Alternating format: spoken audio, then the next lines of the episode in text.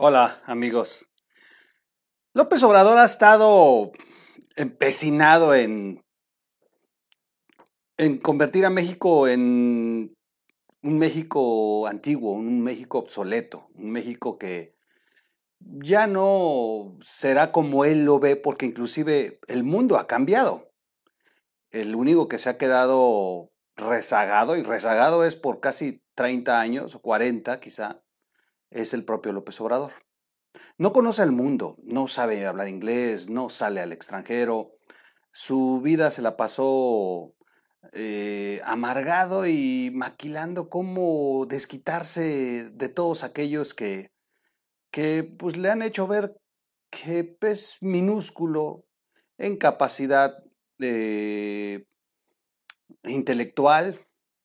Se tardó años estudiando la carrera y con materias reprobadas, que tampoco tuvo una carrera administrativa pues que fuera así sobresaliente, eh, tuvo carguitos y, y bueno, él la verdad es que ha sido muy mediocre en su vida política.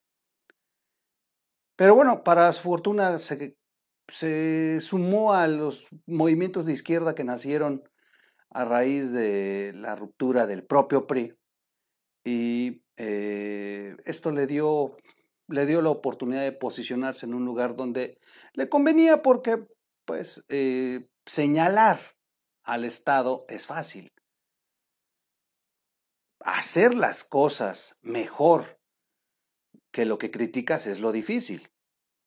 Estar en la comodidad de la oposición y levantar la voz y eh, acusar de todas las fallas que, tiene los, que tenían los gobiernos anteriores, pues era, era muy cómodo, era muy fácil. No se necesitaba de un desarrollo intelectual o que tuviera una gran capacidad, ¿no? Bueno, sí tenía la, capacidad, pero de, de poder eh, quedarse en una posición tan cómoda que se tardó 18 años. La vida lo hizo presidente porque la política es de circunstancias.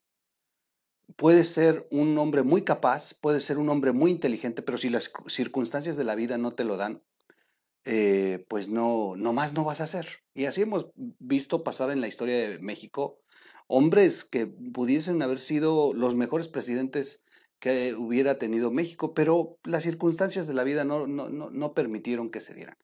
Y las circunstancias en lo político se dan. Hay cosas que de pronto te caen. El caso, por ejemplo, en las recientes designaciones para candidatos de Morena por los estados eh, que van a tener elección en el 2022. López Obrador, en la intención de cerrarle las puertas a eh, Ricardo Monreal, de pronto cambió el ajedrez y, por ejemplo, terminaron sacrificados varios candidatos que ya estaban apalabrados, como el caso de Susana Harp en Oaxaca, a quien la bajaron de pronto. ¿Y cuál, cuál es el, único, la única explicación? Bueno, que esto le permitía a López Obrador cerrarle las puertas a Ricardo Monreal en los estados del norte. Y la sacrificada fue Susana Harp. Así son en Morena, de miserables. Y terminó Salomón Jara, que ya estaba fuera de la jugada, el senador Salomón Jara siendo eh, por las circunstancias el candidato. Y así son las cosas, y así fue López Obrador en estos acuerdos con Peña Nieto eh, que ya han sido revelados, como en el video eh, anterior. Pero, regresando al hoy, López Obrador insiste hoy que ya es presidente en convertir a México en un país que él solamente conoce, que es el del pasado, y está necio por hacer su reforma energética. Esto, pues, la verdad, ha sido muy criticado por todos los especialistas y los que le han buscado el lado favorable dicen, está bien pues, pero tendría que ser de esta manera y de esta manera es miles de millones de pesos invertidos que no los va a tener México y y, otros modelos que ni siquiera plantea el propio López Obrador. O sea, López Obrador solamente es en un tema político, electoral, y el tema de seguir amasando poder y poder, porque ya está enfermo. Pero bueno, previo a esto le enviaron desde Estados Unidos una, una mujer, una representante, que pues lo pone, lo pone, lo pone contra las cuerdas. Lo pone contra las cuerdas sin duda y, eh, y es un mensaje muy claro porque en Estados Unidos ya dejaron su, eh, su línea muy clara, no, no están de acuerdo, están preocupados y, eh, y bueno, vamos a ver en qué termina esto de la reforma, que la gran mayoría de los analistas ya comienzan a pensar que esto no se va a dar, como muchos lo hemos pensado. En fin, vamos a, leer rápido algunas de las cosas que sucedieron y regreso con ustedes.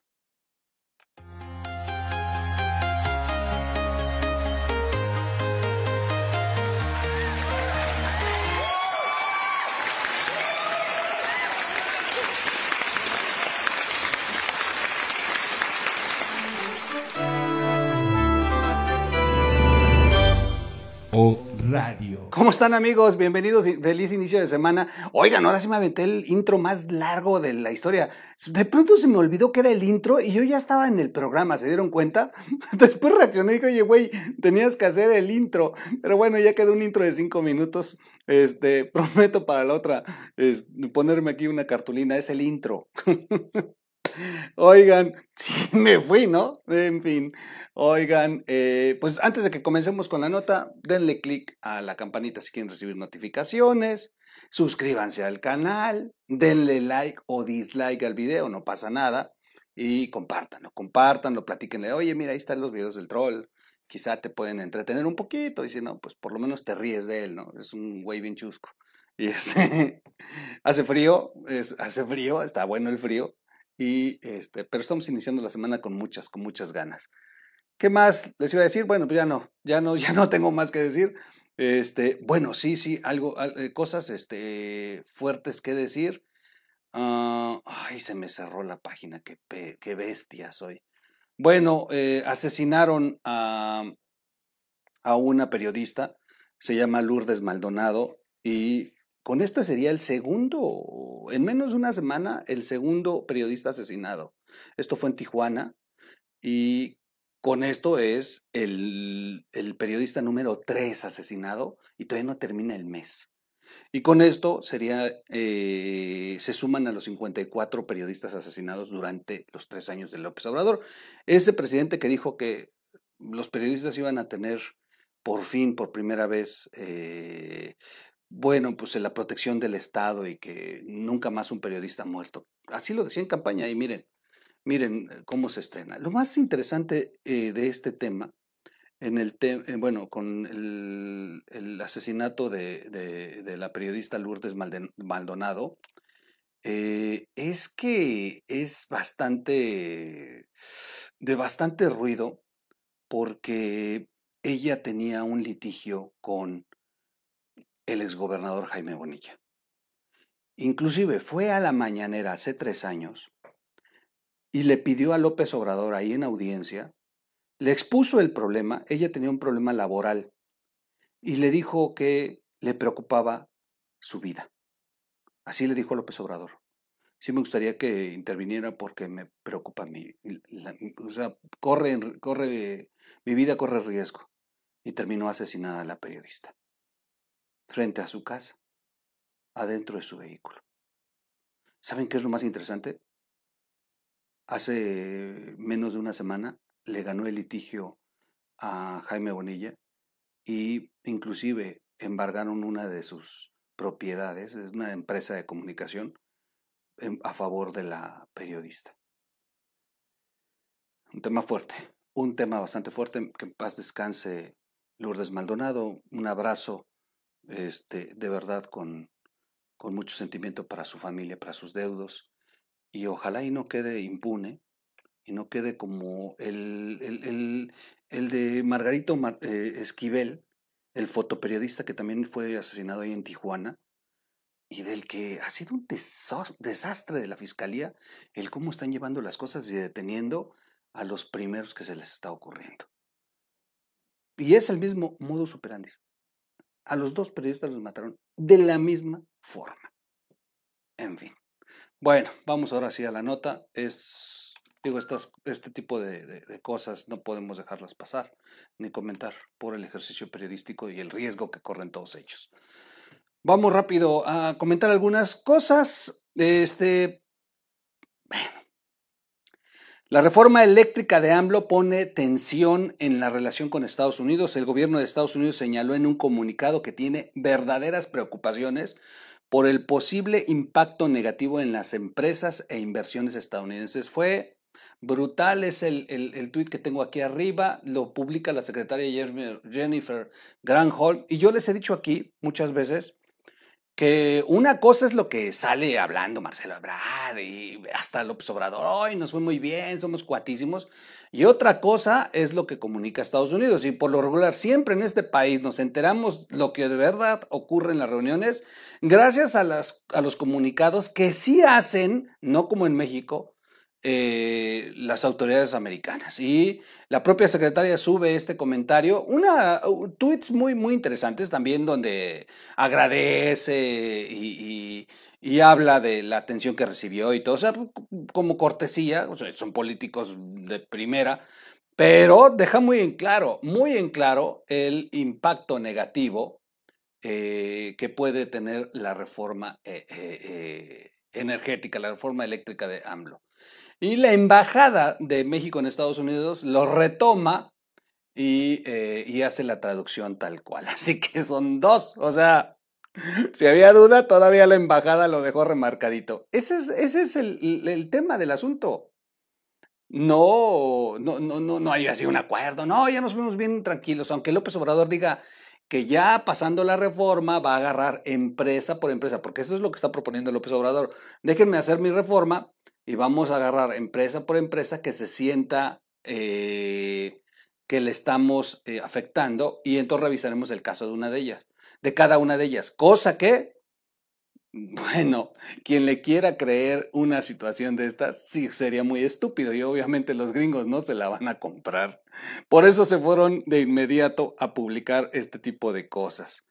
Eh, en cada reunión transmitimos expresamente las verdaderas preocupaciones del gobierno de Biden-Harris sobre el posible impacto negativo de las reformas energéticas propuestas por México en la inversión privada estadounidense en México. De acuerdo con un comunicado de la Secretaría de Energía de Estados Unidos, Jennifer M. Granholm, la reforma propuesta también podría obstaculizar los esfuerzos conjuntos entre Estados Unidos y México relacionados con las energías limpias y el clima.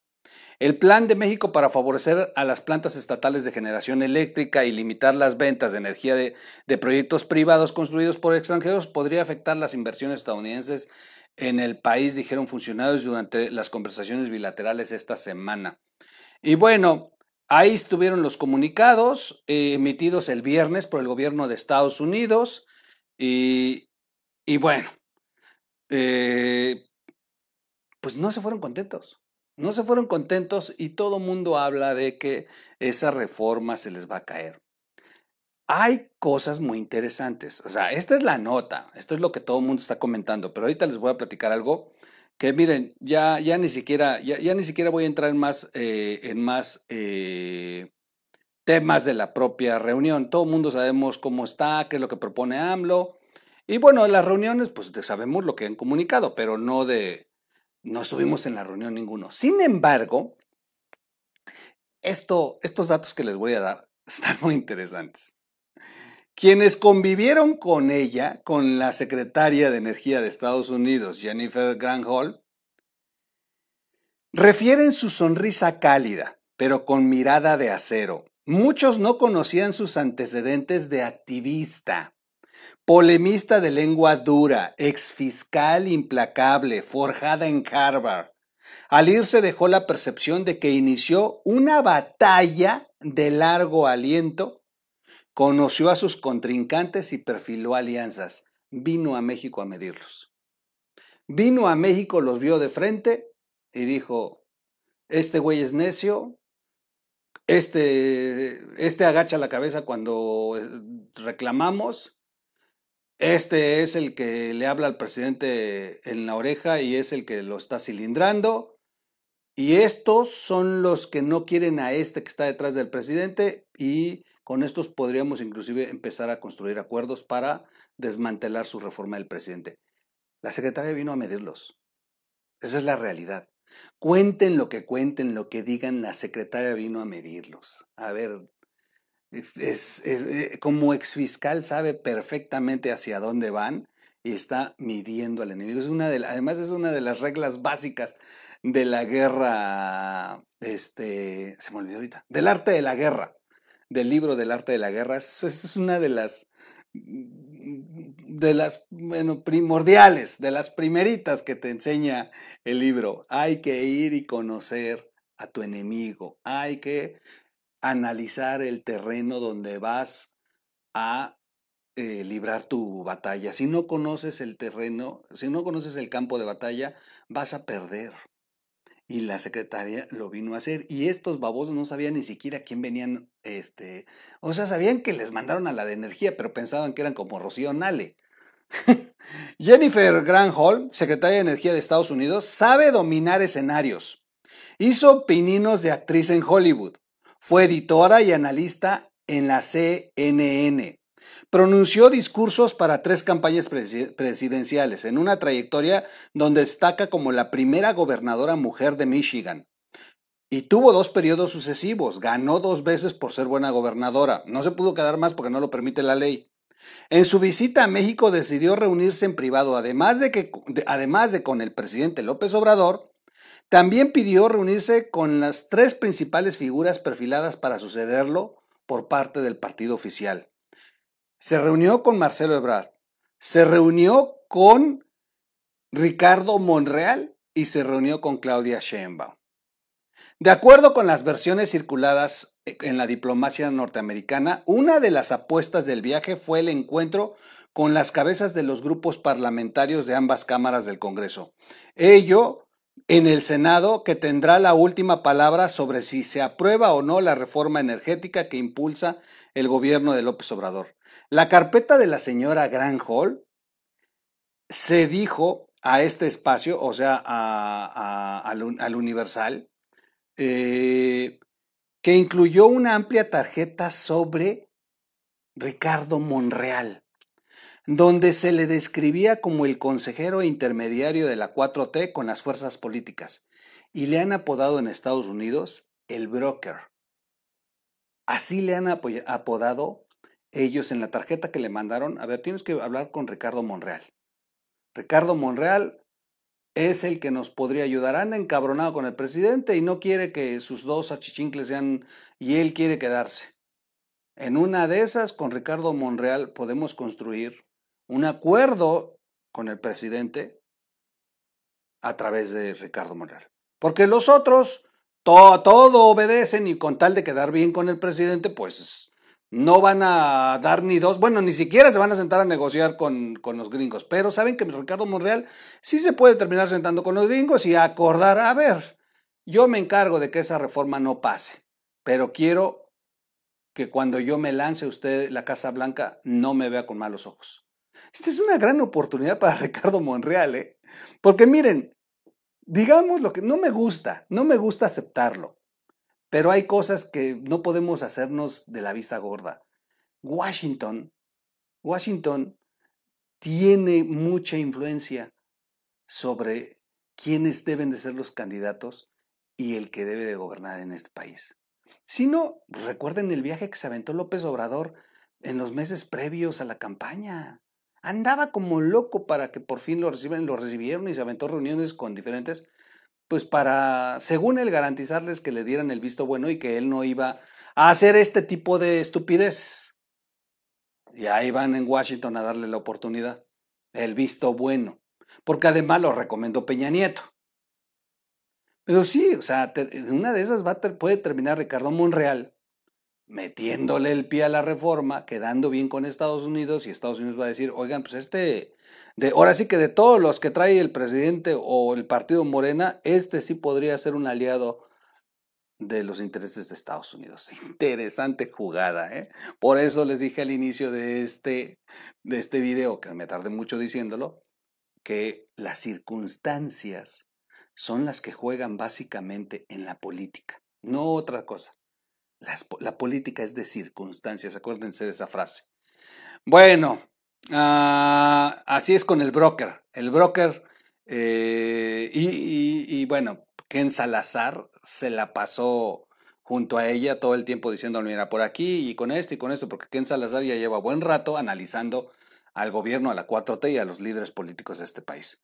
No fueron pocos los que decidieron apostarle a que poco o nada trascendiera de estas reuniones, más allá de anódinos comunicados de prensa. Deberán digerir el golpe que se supone eh, significa la declaración oficial estadounidense, aludiendo a preocupaciones reales por el impacto negativo que tendría para las inversiones norteamericanas. Esa es, la, la, nota, esa es la realidad. Habrían calculado mejor de haber estudiado la biografía de la señora Granholm de abuelos escandinavos, nacida en Canadá, nacionalizada norteamericana, avecindada en California. Durante una resistencia estudiantil en París colaboró con una red ciudadana que introducía eh, ropa de abrigo para las comunidades judías en la Unión Soviética, militante contra la fuga de empleos estadounidenses, aguerrida defensora de las energías renovables. Es activista climática.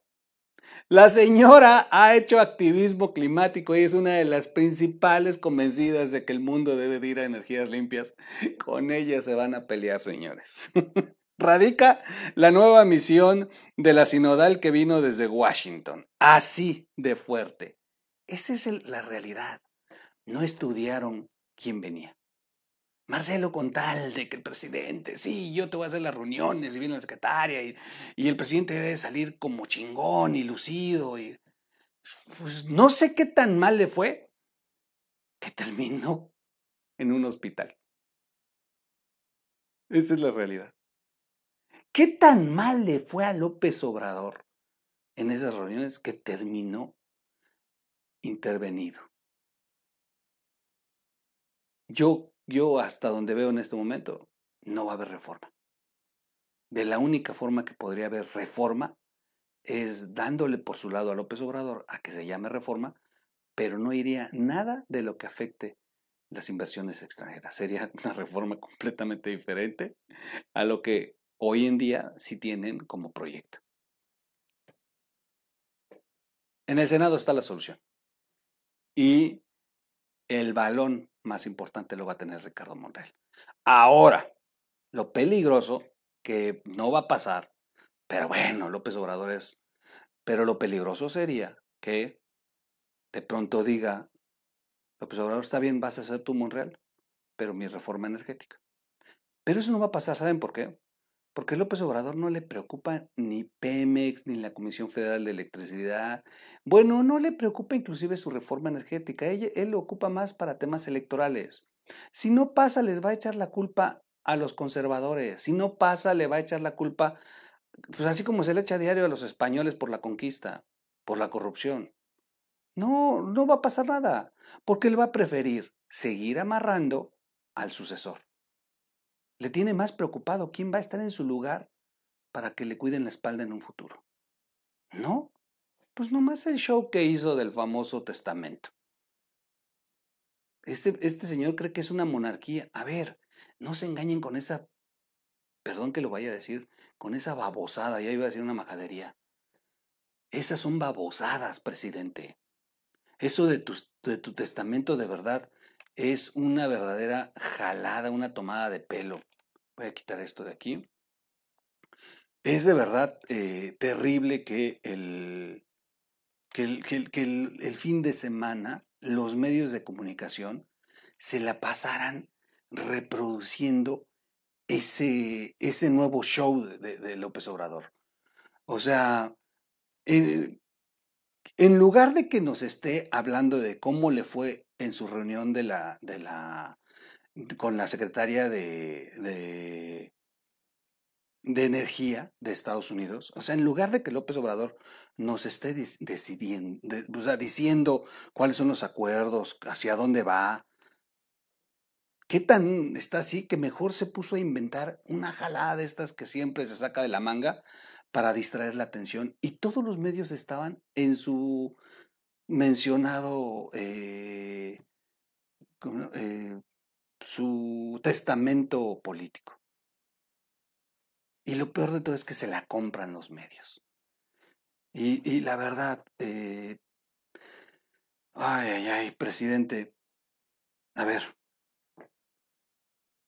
esta jalada del testamento político es, una vez más, una cortina de humo, una locura para poder distraer al mexicano, para esquivar la atención de los medios. Pero, presidente, no nos quieras ver la cara de idiotas. Esta no es una monarquía. Aquí no vas a heredar el poder.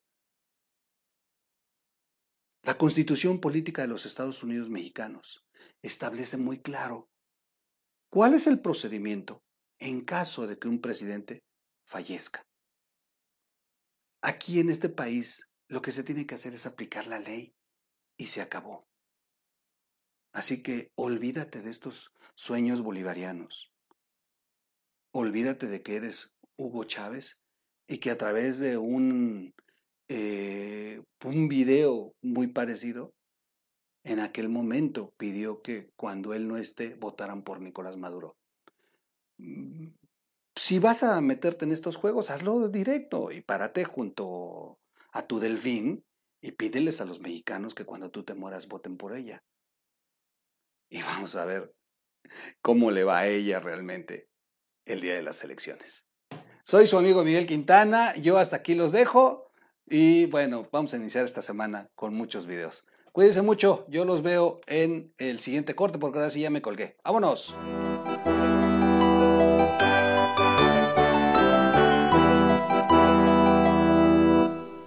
O Radio.